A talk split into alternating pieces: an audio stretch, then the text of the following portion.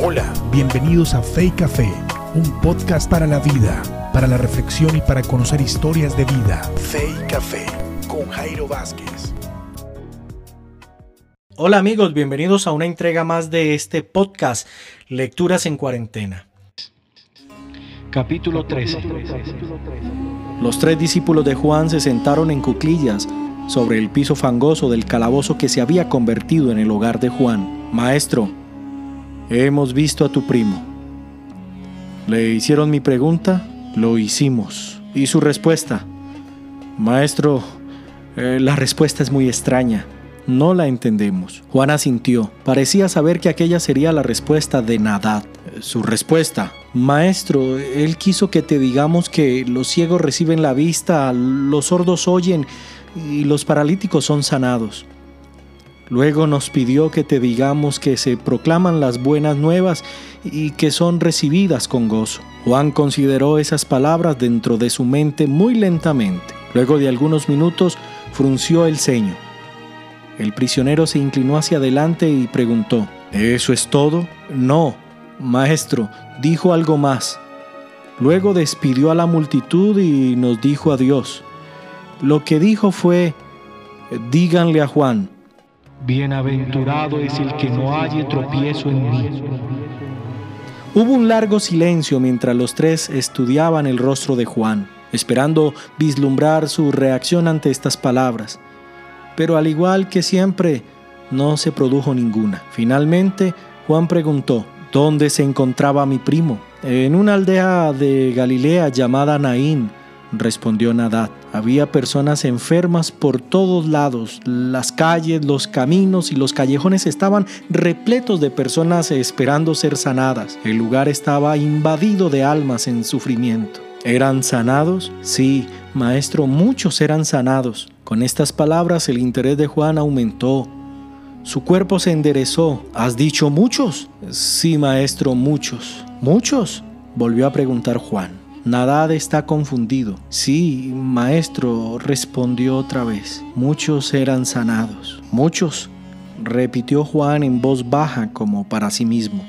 Luego se inclinó hacia adelante nuevamente y dijo, ¿Muchos Nadad?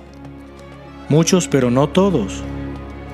Por un breve instante, Nadad no sabía cómo reaccionar a lo que Juan decía. Luego sus propios ojos se encendieron revelando la conmoción por lo que Juan estaba observando.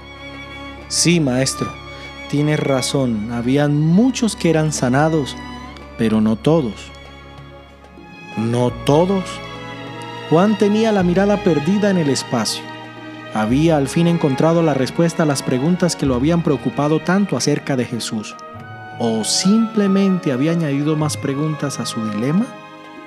En ese mismo momento, otra persona también estaba luchando con ese mismo dilema.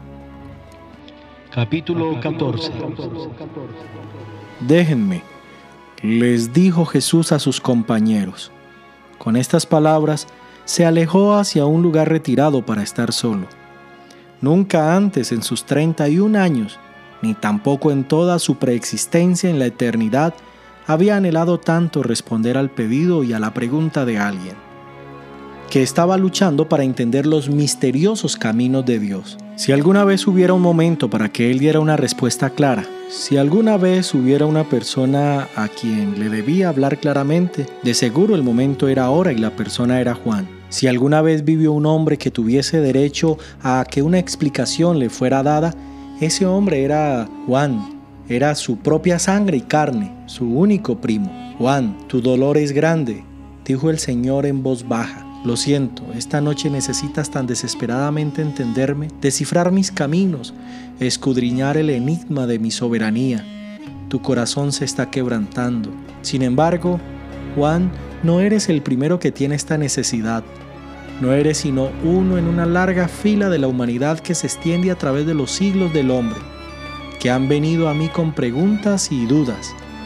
No eres sino una voz entre tantas que preguntan y agonizan por mis caminos. Dichas estas palabras, una escena de un suceso que había tenido lugar mucho tiempo atrás emergió delante de los ojos del Señor. Jesús se estremeció.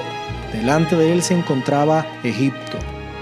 El Señor del tiempo puso sus pies en las calles de la ciudad del faraón. He estado antes aquí, he caminado por estas calles, he escuchado esos llantos silenciosos, esos susurros, las oraciones de mi propio pueblo bajo la esclavitud. El Señor hizo una pausa y miró alrededor Podía escuchar con claridad cada oración que se estaba haciendo. Parecían elevarse en armonía con sus ruidosas cadenas. Ustedes que son los descendientes de un hombre llamado Jacob, que han clamado por mí tanto tiempo, han sufrido tanto y han derramado tantas lágrimas, han levantado sus rostros al cielo durante innumerables años, pero los cielos eran como de piedra. Pareciera que su Dios se quedó sordo. Han nacido en esclavitud, han crecido, han clamado por libertad y luego murieron, sin que sus respuestas fueran contestadas. Sus hijos vinieron para tomar su lugar, encadenados con los mismos grilletes que sus padres. Ellos también clamaron por liberación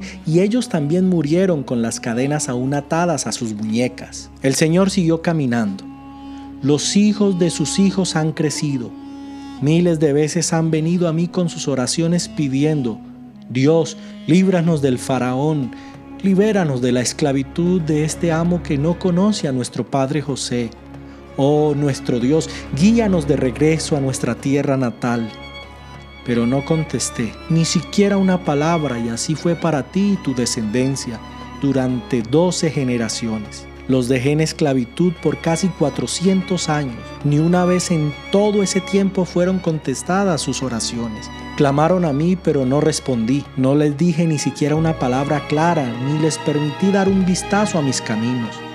No les di ninguna explicación sobre mis propósitos, ninguna razón acerca de por qué no respondí a sus pedidos. Sus corazones estaban destrozados delante de mí, pero mi corazón estaba destrozado junto con los suyos. Luego de 400 años, aún había hombres y mujeres que creían en mí Luego de 400 años de no escuchar nada de mí, aún creían.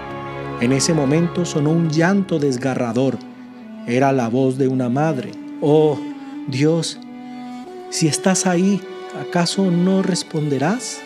Mañana este hermoso niño será quitado de mis brazos para siempre. Será encadenado.